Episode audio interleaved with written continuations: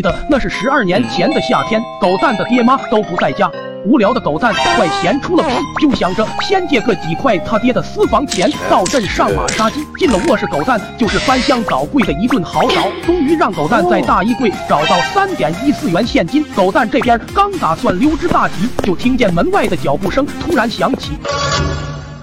这借钱的事要是被发现了，肯定少不了一顿毒打。危机时刻，狗蛋连忙躲在了衣柜里。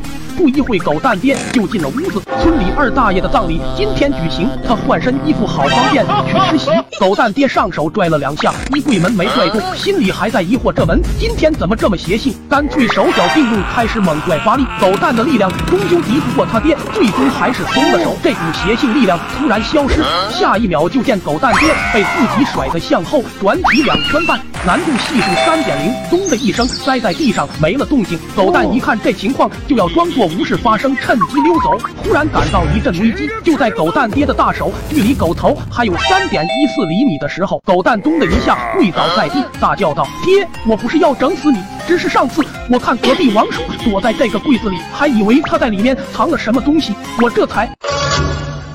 你你说的都是真的吗？千真万确。”下一秒，狗蛋爹就觉得自己头顶的帽子开始发绿，没想到自己每日辛苦工作竟是这种遭遇，摆了摆手让狗蛋走开。他想一个人静静。狗蛋也没想到自己求生本能下编出的瞎话还有这种能力，但生活总归还要继续。有了上次的经验，狗蛋借钱就变得肆无忌惮起来。被发现了，就说是见到有人来过此地。这次又是谁？隔壁张阿姨。你确定他个女的也曾藏到过这里？非常确定。哦，这天狗蛋又熟练的去借钱，但好巧不巧，门外的脚步声又再次响起。狗蛋非常熟练的钻进衣柜，准备一会他爹开门的时候就说也看到了三舅也曾来过此地。不知道过了多久还不见有人开门，狗蛋就探头出去张望，没想到这次竟然不是狗蛋爹，而是他妈咪。狗蛋并不知道他的妙计对他妈有没有效，但生命只有一次，要好好珍惜。狗蛋决定先藏在柜子里等待时机。但过了一会，不仅狗蛋娘没走，狗蛋爹也进到屋子里。